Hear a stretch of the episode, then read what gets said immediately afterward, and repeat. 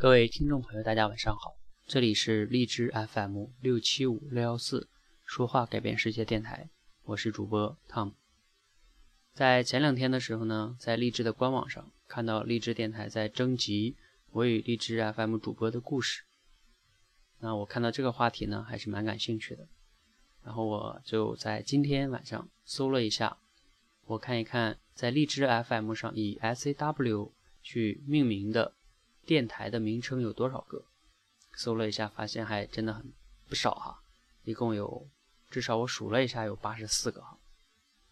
那这八十四个电台的主播，为什么他们都要以 S A W 去命名呢？他们跟我有什么关系呢？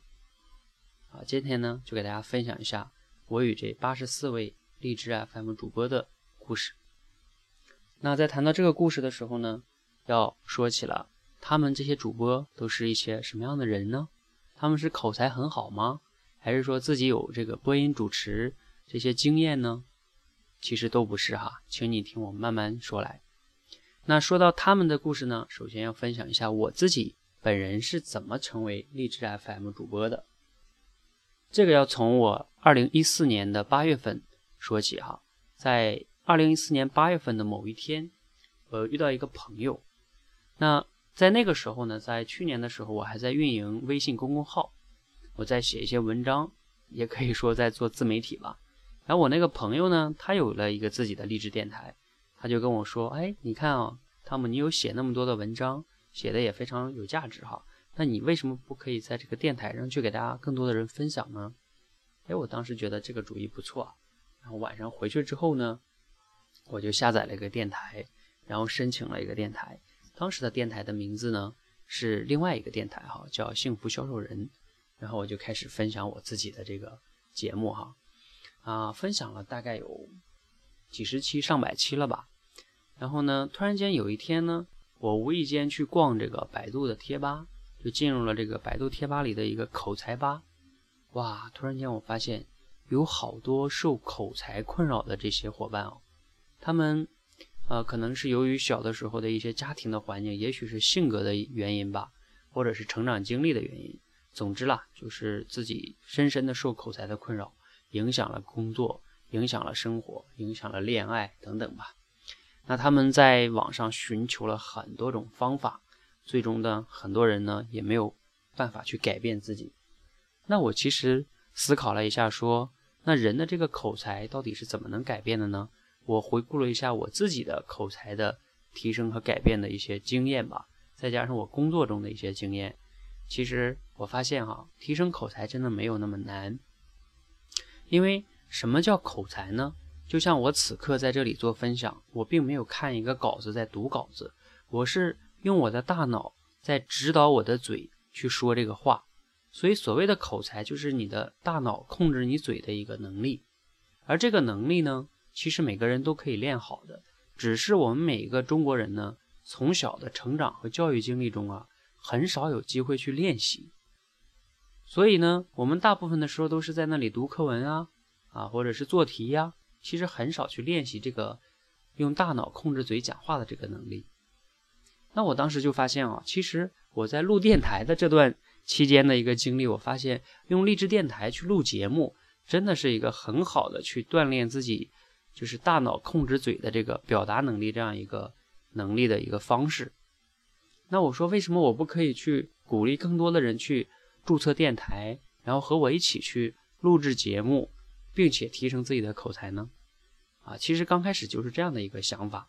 然后呢，我就开始去贴吧上发一些帖子，然后呢，让他们去下载励志电台，然后呢，去以 S A W 去注册，并且呢。然后呢，跟我一起来练习口才。那你可能很好奇了，S A W 到底是个呃什么东西呢？其实是这样的啊，后来又注册了，就是现在这个电台六七五六幺四这个电台，也就叫说话改变世界。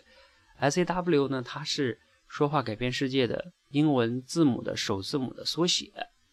然后呢，我也让跟我一起来练习口才的小伙伴们呢，以这个三个字母去注册电台，也方便我去收听他们的节目，给他们一些建议。就这样，然后呢，有越来越多的小伙伴呢就找到了我，然后呢，他们因此去注册了这个电台，然后呢，有的人就开始跟我一起去练习了口才。就这样，从去年的十一月份开始，到现在的十一月份呢，刚好差不多有一年多的时间了哈。所以呢，也非常的开心啊，有这么多的伙伴跟我一路走过来。那有的人可能会说了，为什么荔枝就能练习呢？刚才其实我分析了的是荔枝去练习口才的一些原理哈，就是它能，因为你在对着手机去讲的时候啊，需要你大脑控制你最自己的嘴的这个能力。另外一个呢。就是我们通过荔枝去录制的时候啊，它是很方便、很灵活的。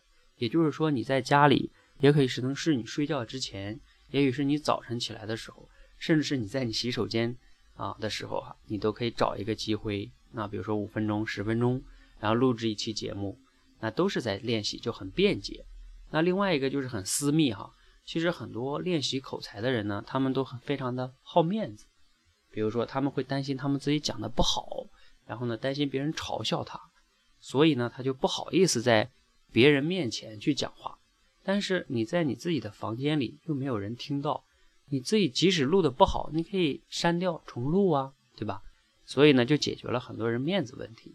然后原理也是对的，又方便又解决了面子问题。所以呢，这种方法是非常有效果的。那也就是从去年开始呢，陆陆续续的呢，有很多的伙伴呢就找到了我。然后呢，我就和他们一起来练习。像现在呢，和我一起来练习啊比较久的一些小伙伴，比如说像博雅呀，他的电台就是四五七三幺九啊，如果你有兴趣可以去听一听。